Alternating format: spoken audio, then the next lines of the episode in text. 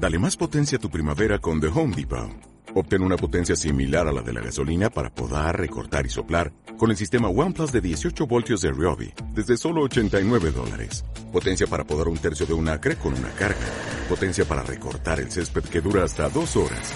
Y fuerza de soplado de 110 millas por hora. Todo con una batería intercambiable. Llévate el sistema inalámbrico OnePlus de 18 voltios de Ryobi. Solo en The Home Depot. Haces más. Logras más. Hay tiempos en el Señor que el Señor abre ventanas especiales. Y en esas ventanas especiales nosotros tenemos que aprovecharlas. Porque son tiempos donde el Señor va a empezar a hacer lo que nosotros no podíamos hacer. Lo que nosotros no podíamos alcanzar. En esos tiempos de adoración se van a empezar a abrir esas puertas. Y lo que para usted era imposible va a ser hecho. Pero para eso tiene que haber una disposición en el corazón. Hay una cosa que hacía David. David, una de las cosas que, si usted lee los salmos, está muy, muy claro allí. Y era que muchas veces el corazón, nuestras emociones, nuestra alma, no quiere entrar en esos tiempos de adoración. Y, eso, lo que hacía David, empezaba a ordenar su alma. Y empezaba a decir, alma mía, alaba al Señor y da tributo a su nombre. ¿Sabe por qué lo hacía? No porque él estaba contento, sino porque él estaba tan bajoneado, tan aproblemado, tan acongojado, de que constantemente sentía la respiración de Saúl aquí, detrás de la oreja, detrás de la oreja. Sabía que en cualquier momento Saúl lo podía encontrar y Saúl lo andaba persiguiendo. Y, en esa, y en ese contexto es que él comienza a decir, alma mía, alaba al Señor y da tributo a su nombre. Y él empezaba a hablar a su alma, porque su alma simplemente no quería. Y eso, vez tras vez, fue formando en él un adorador. Primeramente, un adorador que estaba tranquilo con las ovejas, sin problema. Pero una cosa diferente es cuando estás acomplejado, cuando estás en un tiempo de, de apretura, de estrechez, un tiempo complicado y que tu alma simplemente no quiere adorar. Una cosa es adorar sin presión y otra cosa totalmente diferente es adorar cuando no, no tienes por qué decir, Señor, yo te adoro porque, por todas las cosas que me pasan. Y es en ese momento en que Él está siendo formado como un adorador en espíritu y en verdad. Yo quisiera que usted en este momento pudiera cerrar sus ojos. Hay una canción muy antigua, muy antigua. Y mientras usted cierra sus ojos, usted pueda meditar en esta canción y si se la sabe, pueda cantarla. Y dice así, tu amor por mí es más dulce que la miel y tu misericordia es nueva cada día. Tu amor por mí es más dulce que la miel y tu misericordia es nueva cada día. Y es por eso que te alabo, y es por eso que te sirvo, y es por eso que te doy mi mi amor. Cántela más fuerte. Tu amor por mí es más dulce que la miel y tu misericordia es nueva cada día. Tu amor por mí es más dulce que la miel y tu misericordia es nueva cada día. Es por eso que te alabo, es por eso que te sigo, es por eso que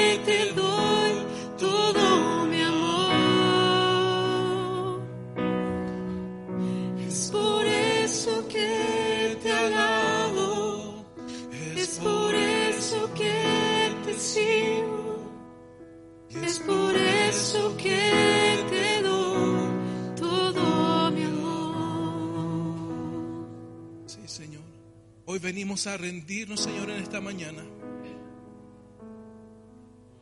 A decir que hagas de nosotros, Señor, adoradores en espíritu y en verdad. Señor, haz de nosotros adoradores en espíritu y en verdad, Señor. Señor, que las preocupaciones, que los problemas no sean más importantes, Señor, que adorarte, que entregarnos por completo, Señor. Venir a rendirnos, Señor, y decir, Señor, nosotros no podemos. Señor, nosotros no podemos por nuestras fuerzas. No podemos, Señor. Señor, en el nombre de Jesús, haz de nosotros adoradores, Señor, que en este tiempo puedan, Señor, emitir tu perfume. Señor, en el nombre de Jesús, haz de nosotros adoradores que en medio de las circunstancias, que en medio de los problemas, salga el perfume más, más aromático, Señor, para ti. Que salga, Señor, ese perfume de adoración. Señor, que aunque no queden palabras, nuestras lágrimas, Señor, nuestro corazón pueda emitir ese perfume delante de ti. Y tu corazón pueda ser conmovido, Señor. Que ese amor, Señor, lo podamos experimentar en este tiempo. Señor, que en este tiempo podamos experimentar ese amor. No por lo que escuchamos, no por lo que leímos, sino porque lo estamos viviendo. Oh, cuán dulce amor. Cuán dulce amor, más dulce Señor que la miel es tu amor. Señor, en este tiempo envuélvenos, atráenos Señor hacia ti. Atráenos, Señor, hacia ti. Atráenos, Señor, hacia ti. Atráenos, Señor, hacia ti. Atráenos, Señor, hacia ti. Atráenos. Atráenos, Señor, hacia ti. Atráenos. Atráenos. Atráenos, Señor, hacia ti. En el nombre de Jesús. Espíritu Santo, ven a moverte en medio nuestro en esta hora. Señor, y como tú soltabas en medio de la adoración, ven con espíritu de sabiduría, ven con espíritu de ciencia, de temor de Dios, y ven a inundar este lugar. Ven a inundar este lugar, Señor, para que la palabra haya cabida en nosotros y venga a dar fruto, Señor. En el nombre de Jesús. Señor, aún aunque seamos, no tengamos, Señor, las capacidades completas, a través de tu Espíritu comienza a traer revelación en esta hora. En el nombre de Jesús. En el nombre de Jesús. En el nombre de Jesús, Señor. En el nombre de Jesús. En el nombre de Jesús. Amén. Amén.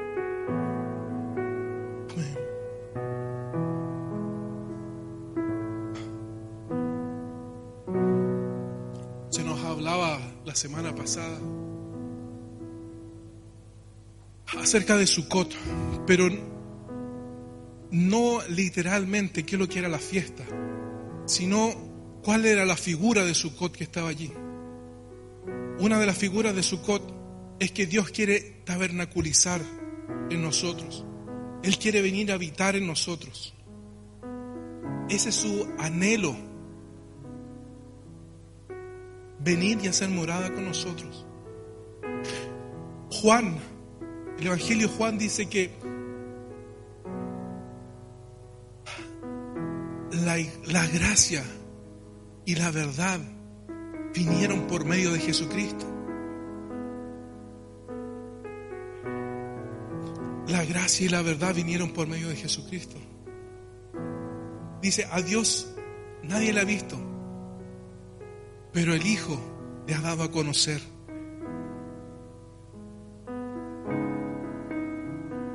Y esa gracia que dice que vino por medio de Cristo es esa voluntad de agradar en todo al Padre.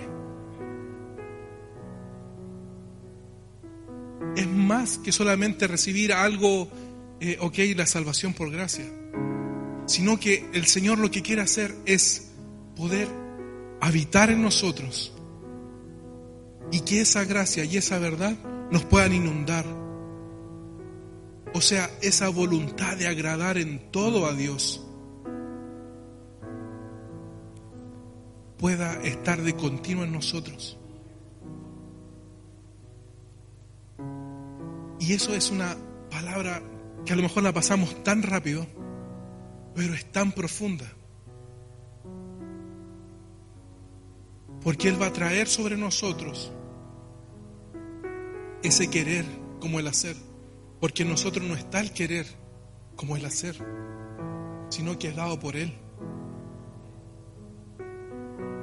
Entonces la semana pasada se nos hablaba de ese tiempo de Sukkot.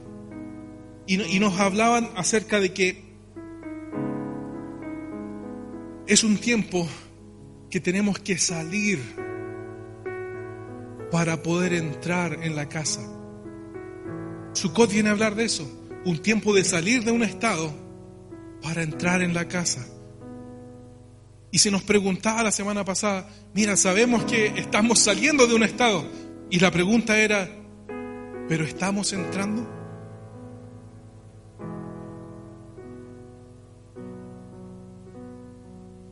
Y justamente con eso, con la pregunta que nos hacían la semana pasada, nos presentaban dos aspectos de lo que ya hemos venido hablando ya hace tiempo. Y esos dos aspectos tienen, y tienen que ver también con, esta dualidad que estuvimos hablando del dídimo, y que son el agua y la sangre. Y se nos hablaba de cómo estos también dentro de la sangre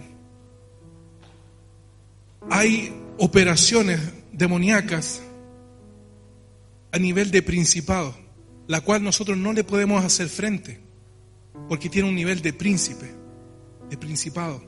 Por lo tanto, el Señor tiene que venir a obrar en eso. Y por otra parte, a veces se tienden a operar las aguas en nosotros. Y esas aguas a veces, se vienen a complicar. Entonces se nos comentaba también de que dentro de la sangre también hay operaciones del enemigo en contra nuestra. Porque son manifestaciones de enemigos internos y externos. Y en esa operación es que nosotros veíamos algunas figuras, como la de Esaú y Jacob. Uno como figura del que no quiere nada con el Señor. No está ni ahí con, nada de lo, de lo celestial, por así decirlo. Y el otro que tiene problemas internos, que quiere agradar en todo al Señor, que lucha por pelear, por tener la bendición, pero en que en su interior está tan marcado en su línea sanguínea los pecados anteriores, que comienza en él interiormente una pugna. Entonces, y ahí vemos cómo, eh, Jacob, mientras va huyendo de, de, de Esaú, tiene esta llegada a este hermoso lugar llamado Betel. Y donde reposa su cabeza y está que ve que ángeles suben y bajan. Y él levanta eh, con esa roca, levanta un altar y vierte aceite. Pero ya ha pasado 21 años de ese acontecimiento, él comienza a establecer, o, o el Señor le dice, ¿sabes qué? Ya llegó el tiempo. Y en ese ya llegó el tiempo, se vienen a colocar un majano que se nos hablaba, venir a colocar los límites, pero los límites en la casa. Y se vienen a establecer esos límites ahí. Ok, yo no paso de aquí para allá, tú tampoco pasas de aquí para acá. Entonces él comienza este transitar ahora de regreso. Y en ese transitar, colocando los límites, ahora va al encuentro de un problema que dejó hace 21 años. Y un problema con la casa. Y no era un problema menor, porque él temía por su vida. Entonces, y en todo ese proceso, el Señor lo lleva a humillarse, a humillarse, a humillarse, a humillarse. Y lo lleva a humillarse siete veces, pero siete, para el concepto hebreo, siete tiene que ver con una obra espiritual completa. Entonces, no piense usted que, ah, yo tengo que inclinarme siete veces, entonces, si lo hago siete veces, listo, ya está. No, tiene que ver con una obra espiritual en, nosotros. Y el Señor lo va a ver eso. Y cuando ya esté hecho, puede ser que sea 8, 10, 15, 20, 70. Pero la obra espiritual tiene que ser completa. Esa obra de, humillación tiene que ser completa. Entonces, pasa por el vado de Jaboc y queda solo. Y yo, mientras leía esto, eh, me pareció algo bien curioso, porque hacen pasar por el vado a toda la familia, pasa todo, queda Jacob solo y al instante dice, y se puso a luchar con el, con el ángel. Y yo dije, ¿y de dónde salió el ángel? Y se pone a pelear de inmediato con el ángel. Y, en ese discernimiento él empieza a batallar y no te voy a soltar hasta que me bendigas, hasta que haya un cambio en mí. Y lo bendice y le descoyunta el, lomo, el muslo. Y pasa por esto. Pero luego aún todavía le queda estas siete veces de, inclinarse, de postrarse. Pero ya su corazón había cambiado. Pero aún quedaban unas pequeñas cosas. Porque dice, no, a ver, enviemos estos primero, enviemos estos segundos, enviemos estos terceros, yo voy al último, si pasa algo. ¿Ok? Entonces, y estas figuras, y después luego que trata ese tema, llega Siquem. Y Siquem se nos hablaba de que tiene que ver con la Shekinah. ¿Ya? Que tiene que ver con esa gloria de Dios. Muchas veces nosotros no queremos confrontar situaciones. Y cuando no las confrontamos, alargamos los procesos. Cada vez que nosotros no confrontamos situaciones, no ponemos un límite a situaciones o a nuestras casas o de dónde venimos, muchas veces esas situaciones nos van a hacer tomar esos 21 años, esos 10 años, esos 5 años, mientras no los vayamos a confrontar, no poniéndole límites. Y aquí hay una cosa curiosa porque la iglesia primitiva venía a juzgar y tenía dos lugares de reunión. Una era las casas y la otra era el templo. Y, un lugar específico del templo, que era el pórtico de Salomón. Y en ese lugar se emitían juicios. ¿Por qué? Porque en ese lugar, bueno, estaban las, los doce, las doce figuras de los leones que viene a hablar de gobierno. Y sobre ese lugar era donde Jesús se movía y peripateaba, o sea, gobernaba. En ese lugar eh, Jesús no solamente tenía discusiones, sino que en ese lugar también Él hacía milagros. Es en ese lugar donde comienza a predicar los discípulos de Jesús, Pedro. Hay una tremenda manifestación de la gloria de Dios a través del mensaje de Pedro. y se convierten como cinco mil. Entonces,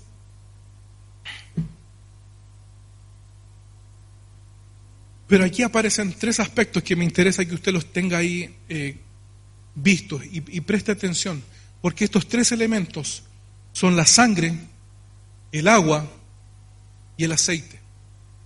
Y hasta ahí quedamos con lo que se nos compartió la semana pasada. Ahora a mí me gustaría que puedan abrir sus Biblias en Juan capítulo 7, versículo, bueno, vamos a leer harto, pero específicamente ahora vamos a leer del 1 al 10.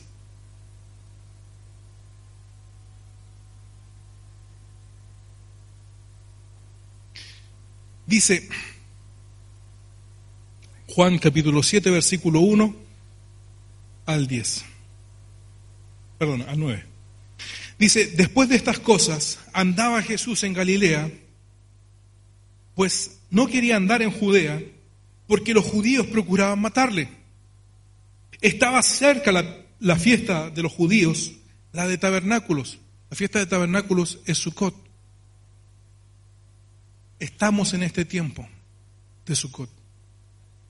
Y le dijeron sus hermanos, sal de aquí y vete a Judea, para que también tus discípulos vean la obra que tú haces. Porque ninguno que procura darse a conocer eh, hace algo en secreto. Si estas cosas hace, manifiéstate al mundo. Porque ni aún sus hermanos, los hermanos de Jesús, creían en Él. Y la pregunta aquí es, esa incredulidad de la casa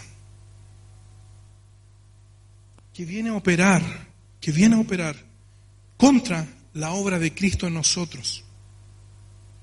Yo no sé si en este tiempo, yo no sé si la semana pasada o previa a la semana de, de fiestas patrias,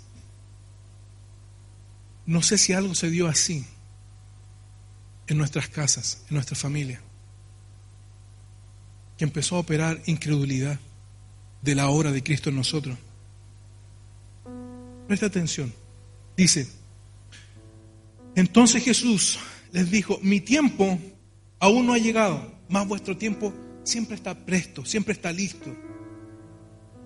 No puede el mundo aborreceros a vosotros, mas a mí me aborrecen porque yo testifico de él, que sus obras son malas. Subid vosotros a la fiesta.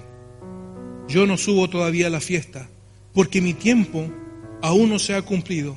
Y habiéndoles dicho esto, se quedó en Galilea. ¿Por qué se queda Jesús en Galilea? ¿Qué relación o qué figura tiene Galilea? Es tratar aquellos ciclos. ¿Hay ciclos de incredulidad todavía en, en nuestras casas? que todavía no creen en la obra de Cristo que opera en nosotros?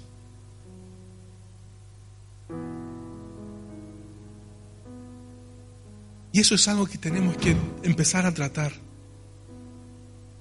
Y en eso el Señor nos tiene que ayudar. Porque ese nivel de, incredulidad que se viene a soltar en contra de nosotros, Jesús lo que hace antes de subir a la fiesta de tabernáculos, él dice que se quedó allí y no subió. Él primero trató esto en Galilea. Trató esos ciclos de incredulidad. ¿Por qué? Porque esos ciclos de, incredulidad te afectan. Jesús no podía ir a ciertos lugares porque simplemente había incredulidad y no se podía hacer milagros.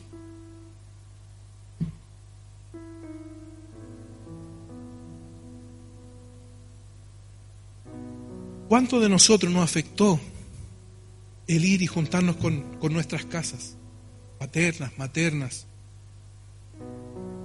¿Cuánto nos afectó la semana pasada o la previa a la semana? Este tiempo de, de fiestas patrias del 18. ¿Nos afectó o no nos afectó? Mire, hay tres cosas.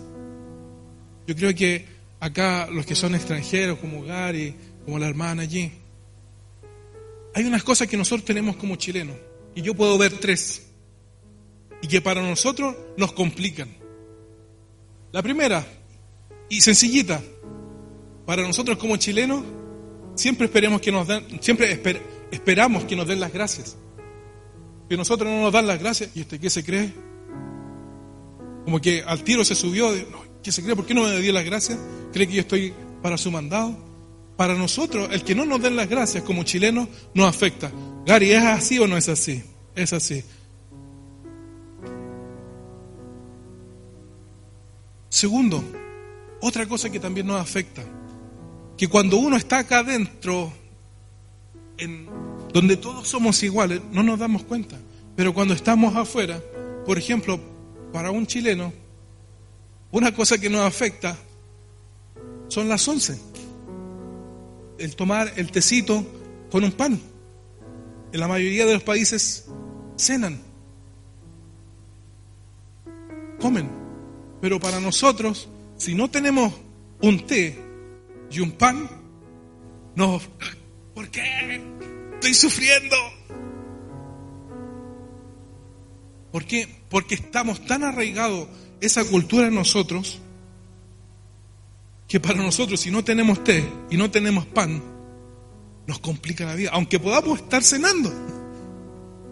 Aunque podemos estar cenando, pero para nosotros nos complica. Y el tercero son las fiestas patrias.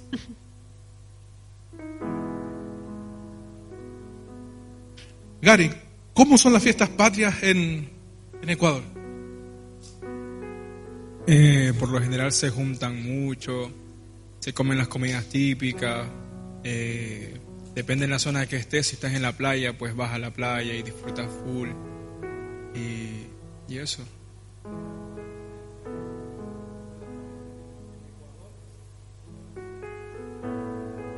Sea, igual lo que he visto que son súper más patriotas, como que más aguerridos a su bandera, a su tierra, y, es increíble.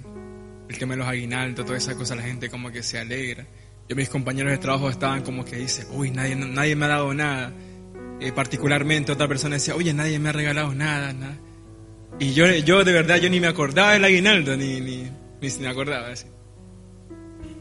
Entonces para nosotros, en nuestra cultura lo tenemos tan arraigado que para nosotros nos afecta. Y a veces esas cosas nos vienen a sacar un poco de lo que está haciendo el Señor.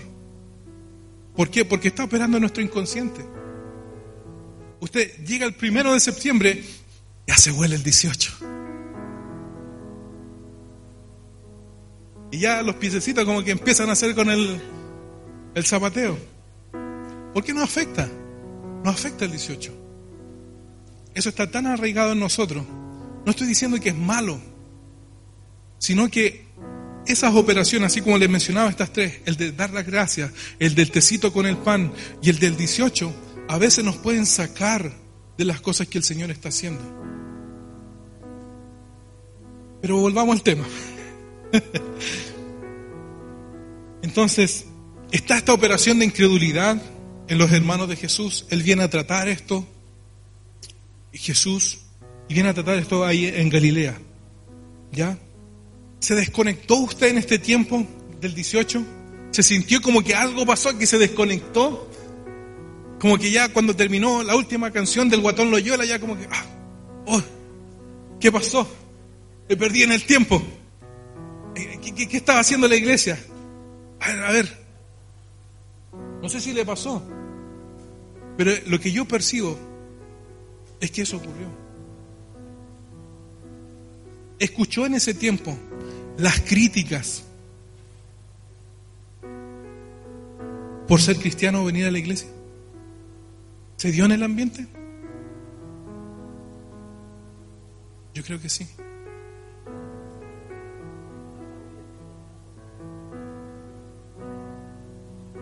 Pero Jesús viene a tratar eso. Porque una vez que lo trata, continuamos ahora con el verso 10 en adelante, dice, pero después que sus hermanos habían subido, entonces él también subió a la fiesta. No abiertamente, sino como en secreto. Y le buscaban los judíos en la fiesta y decían, ¿dónde está aquel? Y había gran murmullo acerca de él entre la multitud, pues unos decían, es bueno, pero otros decían, no, sino que engaña al pueblo. ¿Ha escuchado eso de parte de nosotros? No, si está bien, si están los caminos del Señor, está, andando derechito. No, ¿qué va? Si está puro leseando ahí. Pero ninguno hablaba abiertamente de él por medio de los judíos, por miedo de los judíos. Más a la mitad de la fiesta subió Jesús al templo y enseñaba. Y se maravillaban los judíos diciendo, ¿y cómo sabe este letras sin haber estudiado? Jesús le respondió y dijo, mi doctrina no es mía, sino de aquel que me envió. El que quiera hacer la voluntad de Dios, conocerá si mi doctrina es de Dios o si yo hablo por mi propia cuenta. El que habla su propia doctrina, por su propia cuenta, su propia gloria busca pero el que busca la gloria del que me envió, este es verdadero y no hay en él injusticia. No dijo Moisés, no dio Moisés la ley y ninguno de vosotros cumple la ley. ¿Y por qué procuráis matarme? ¿Se ha dado cuenta de eso? Que como cristianos se nos juzga por todo. Pero aunque ellos estén haciendo las perversidades más grandes, ellos no se pasa volando. Pero nosotros sí tenemos que poner el estándar alto, poner un estándar mayor.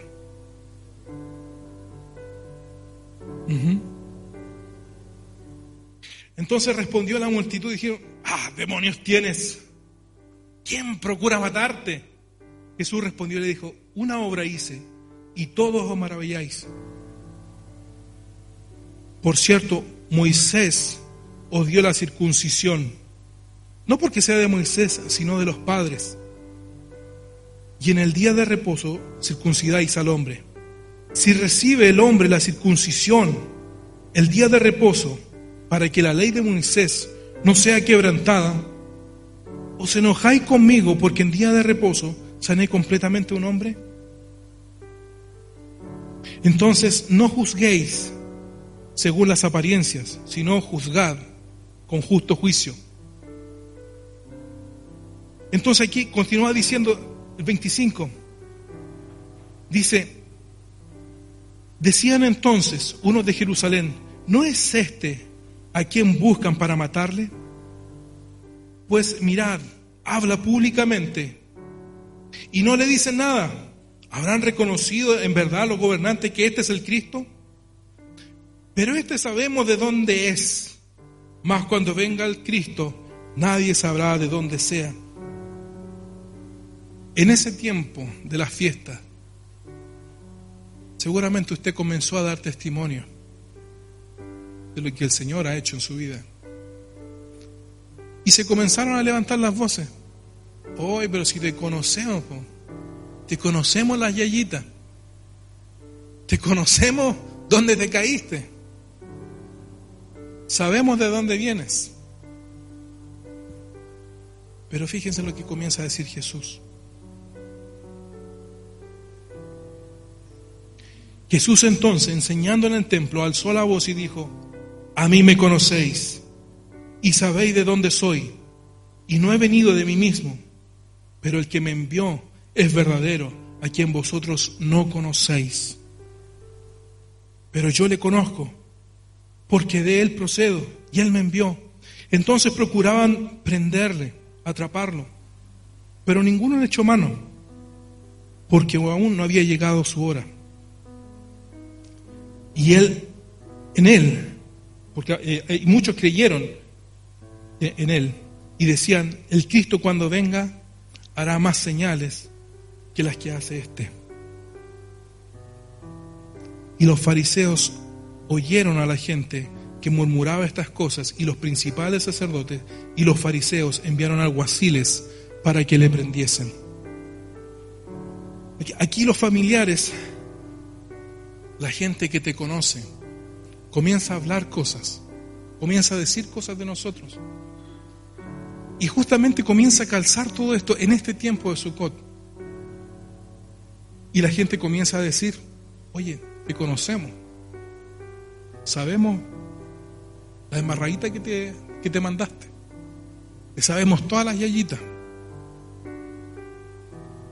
Entonces, también los fariseos comienzan a tomar estas cosas y los principales y los fariseos comienzan a enviar alguaciles para atrapar a Jesús.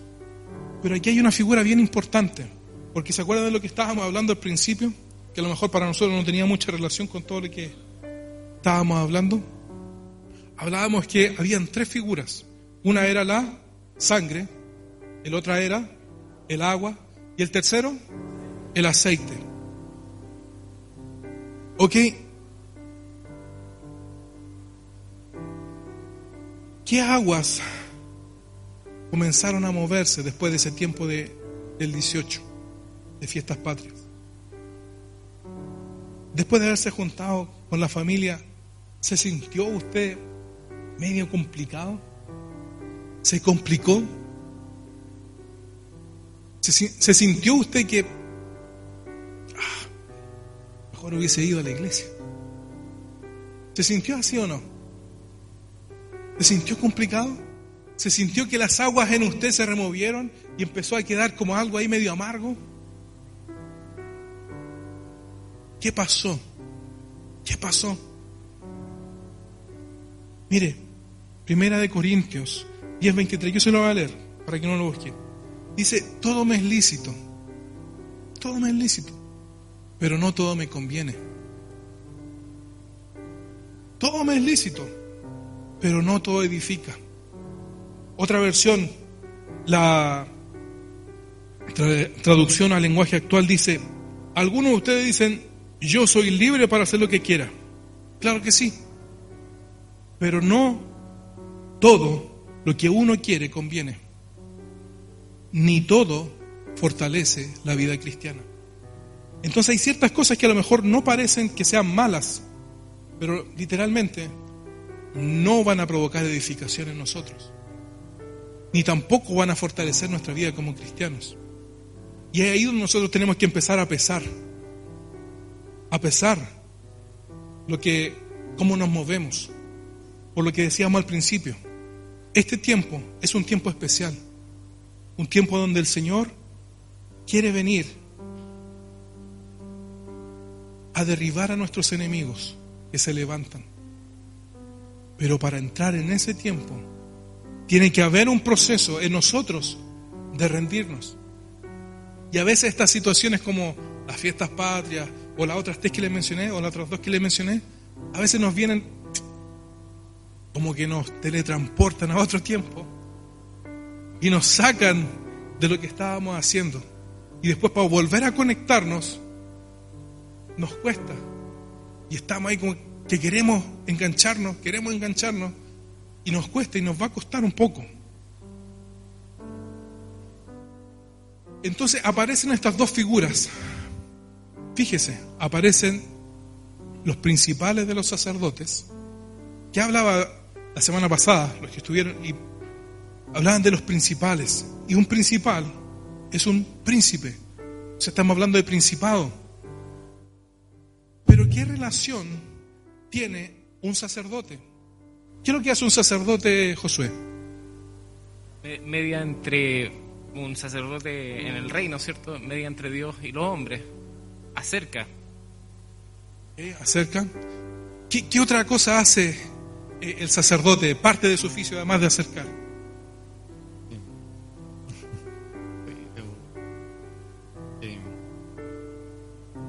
hace el oficio de, poder acercar, pero también eh, ver lo, que busca el Señor.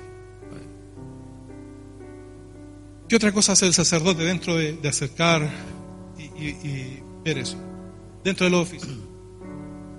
Lo que entiendo yo por sacerdote, porque me has dicho a mí que yo tengo que ser un sacerdote en la casa. Tengo que enseñar a, ver las cosas del reino y, y enfocarme en lo que es bueno para mi familia, para el Señor. Eso es lo que entiendo yo. Ok. Aquí está pasado el sacerdote, a ver. Aquí tiene olor el sacerdote. Es el que guía al pueblo, el que trae la presencia de Dios y el que busca de Dios y como que el que da el alimento al pueblo. Pero hay una esencia que está pasado, sus ropas están pasado a la función, a la primera función que al entrar en el tabernáculo tiene el sacerdote.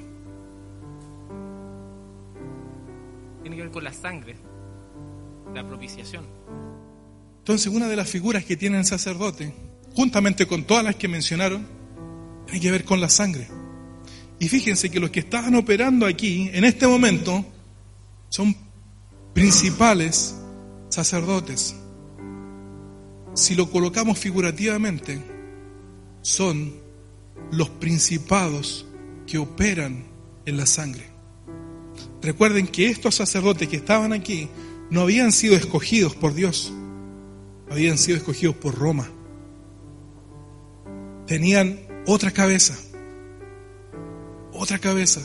Entonces lo que estaba operando aquí son principados que operan en la sangre.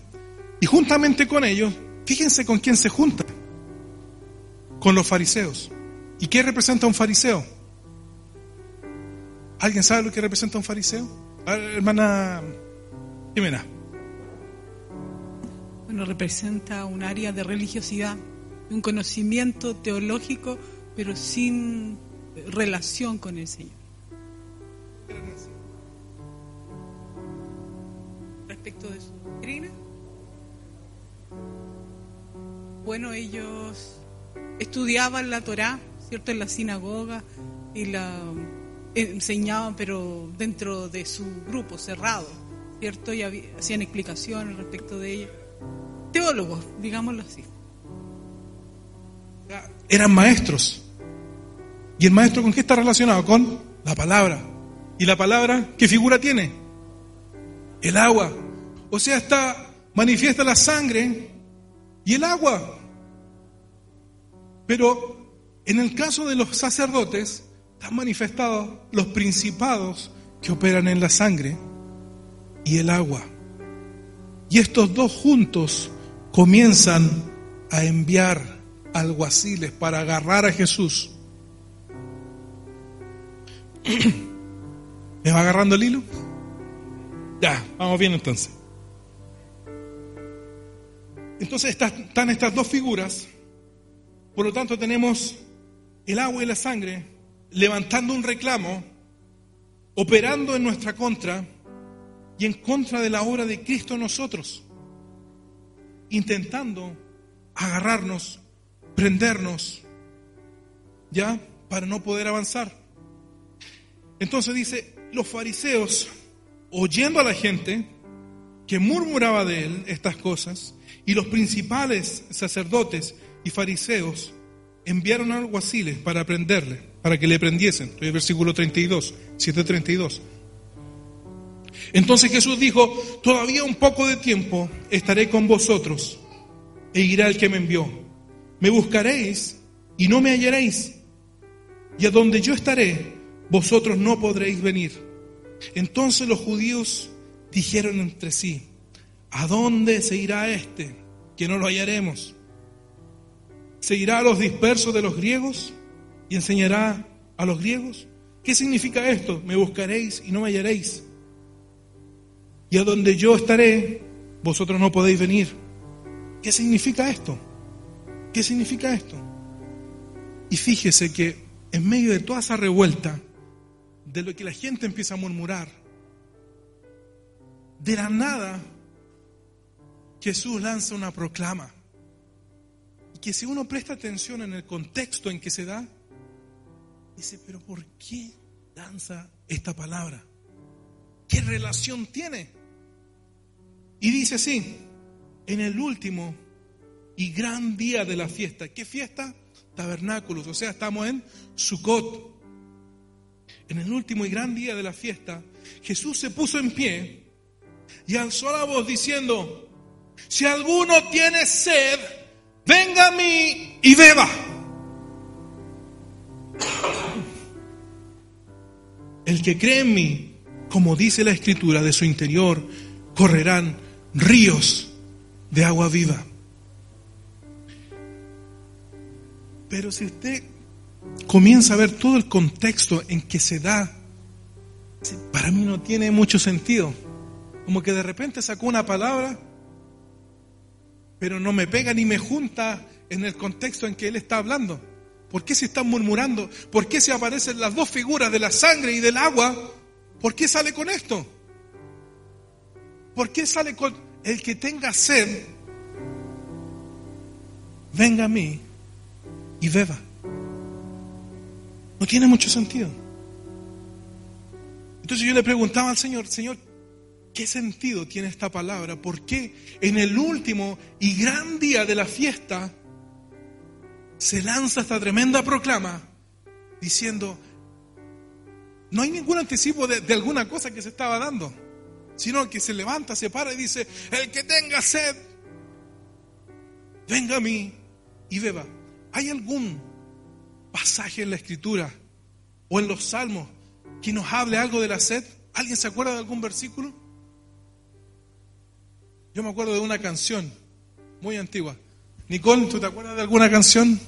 ¿Antigua? Antigua, que hable de, de la sed.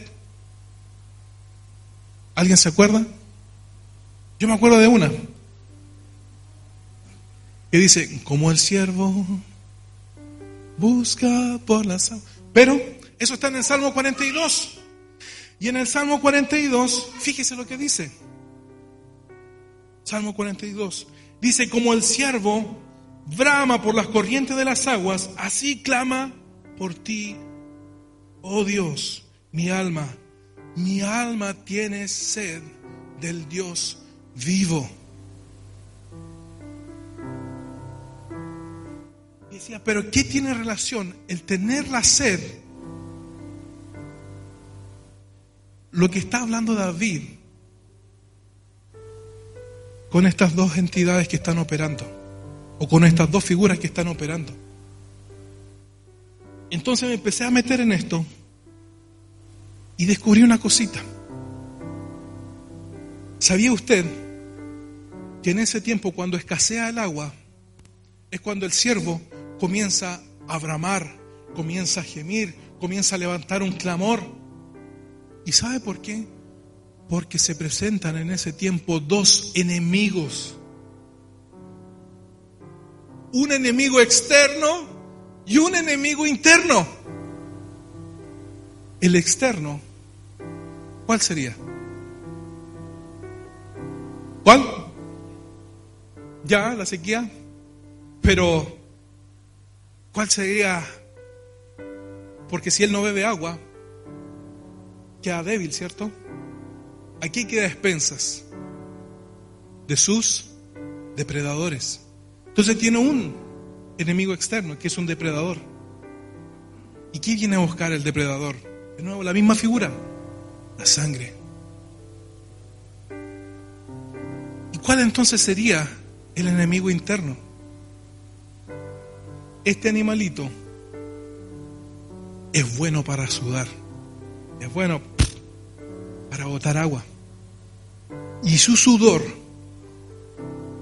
es tan potente, tan fuerte, que desde lejos sus depredadores, allá está.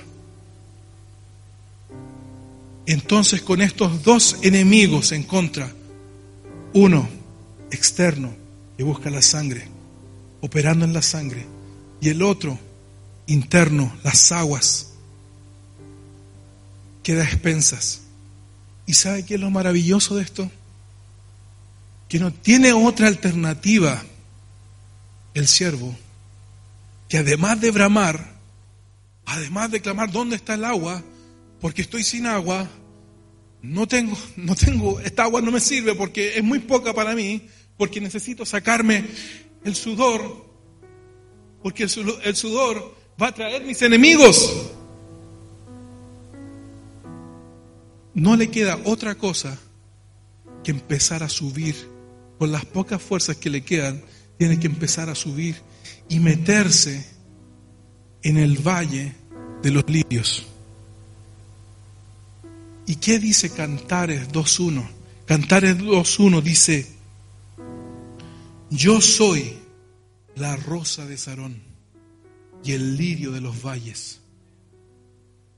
O sea, este animalito lo que está diciendo, ok, se están presentando los enemigos de la sangre y se están presentando los enemigos del agua. Mis aguas. ¿Qué es lo que, Jesús le dijo a Tomás? Mete tu mano. ¿Qué había ocurrido ahí? Había salido agua y sangre. Entonces lo que tiene que hacer este animalito que está experimentando esa sed, tiene que subir, subir, subir, subir, subir. Y cuando una vez que llega al valle de los lirios o al lirio de los valles, se tiene que empezar a adentrar. Y cuando comienza a adentrarse, no es que se tiene que perder en la esencia del perfume del valle.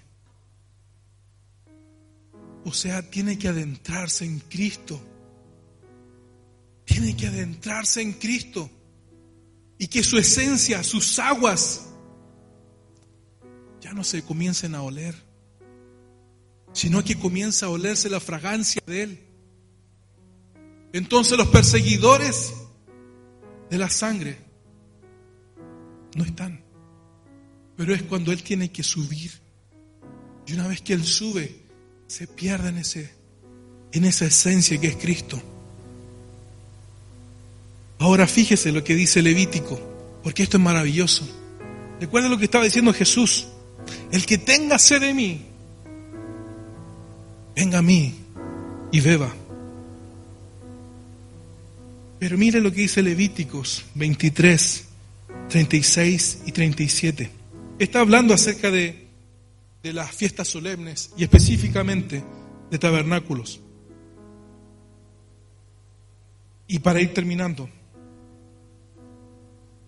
dice, siete días ofrecerás ofrenda encendida a Jehová, y el octavo día tendréis santa convocación, y ofreceréis ofrenda encendida a Jehová, es fiesta y ningún trabajo de siervo haréis estas son las fiestas solemnes de Jehová a las que convocaréis a santas reuniones para ofrecer, primeramente, ofrenda encendida a Jehová, holocausto y ofrenda, sacrificio y libación.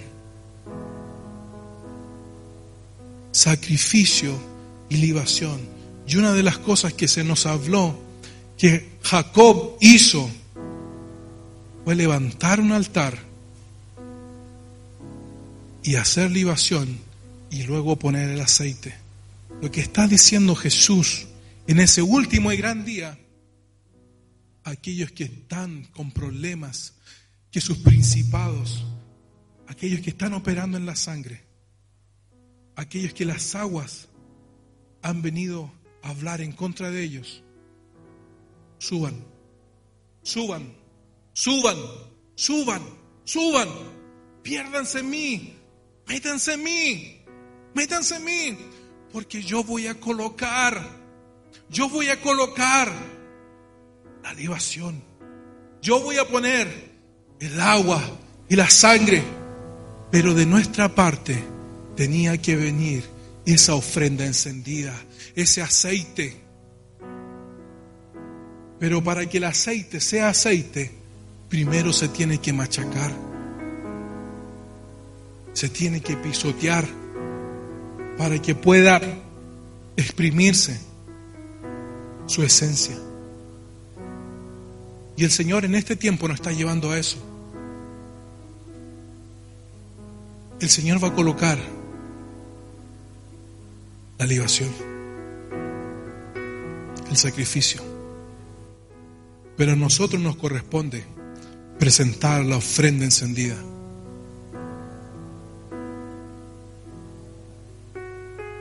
¿Quieres acallar los perseguidores?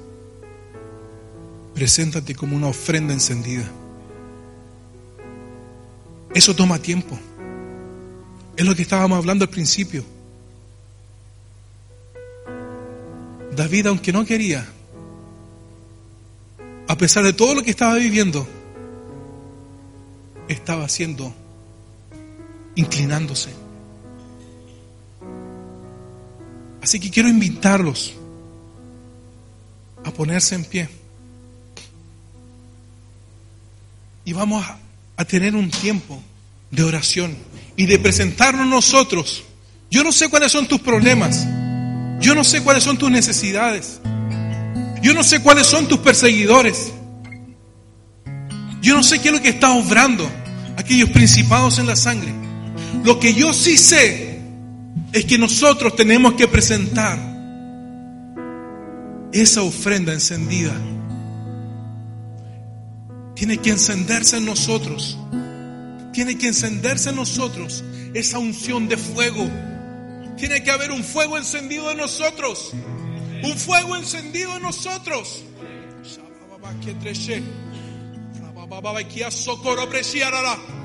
En el nombre de Jesús. En el nombre de Jesús.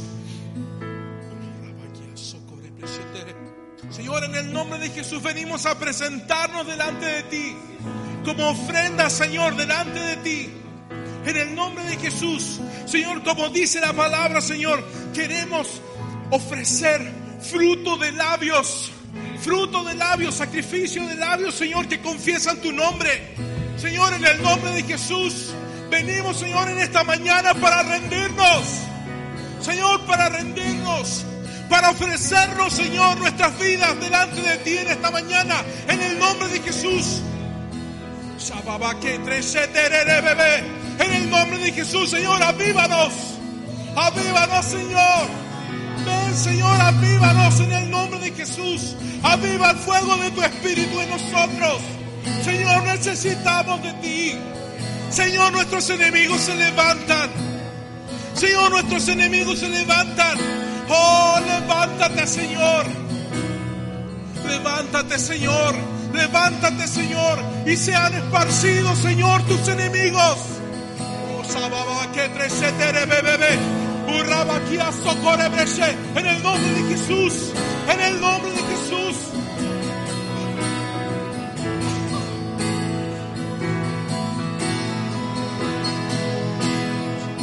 En el nombre de Jesús, Señor.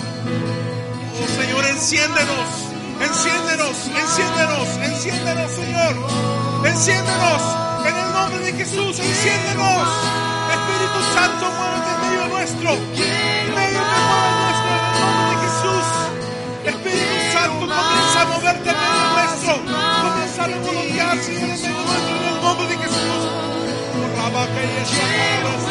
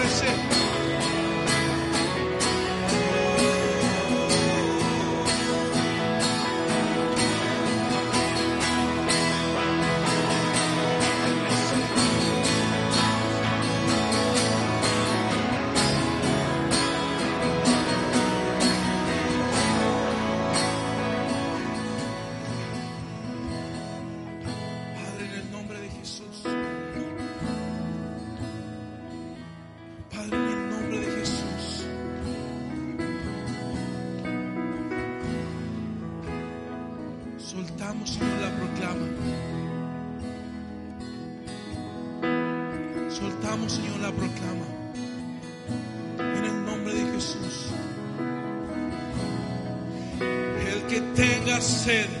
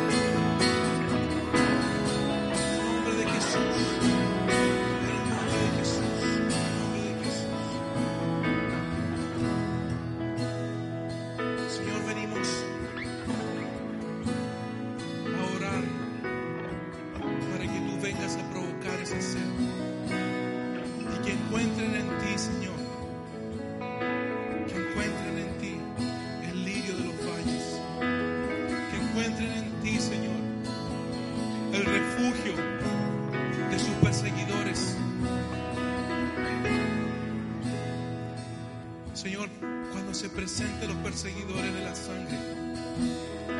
Cuando comiencen a removerse las aguas, Señor, de murmuración, de reclamo en contra de sus vidas.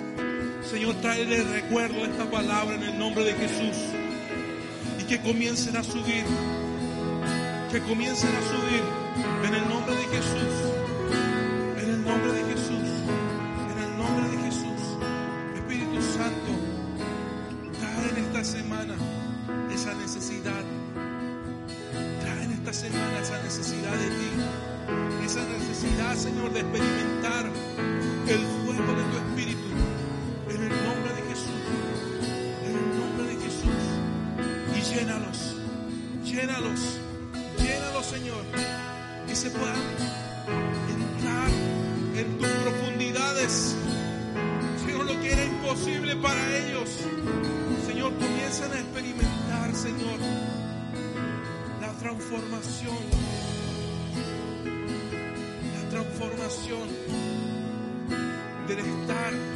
sumergidos en ti,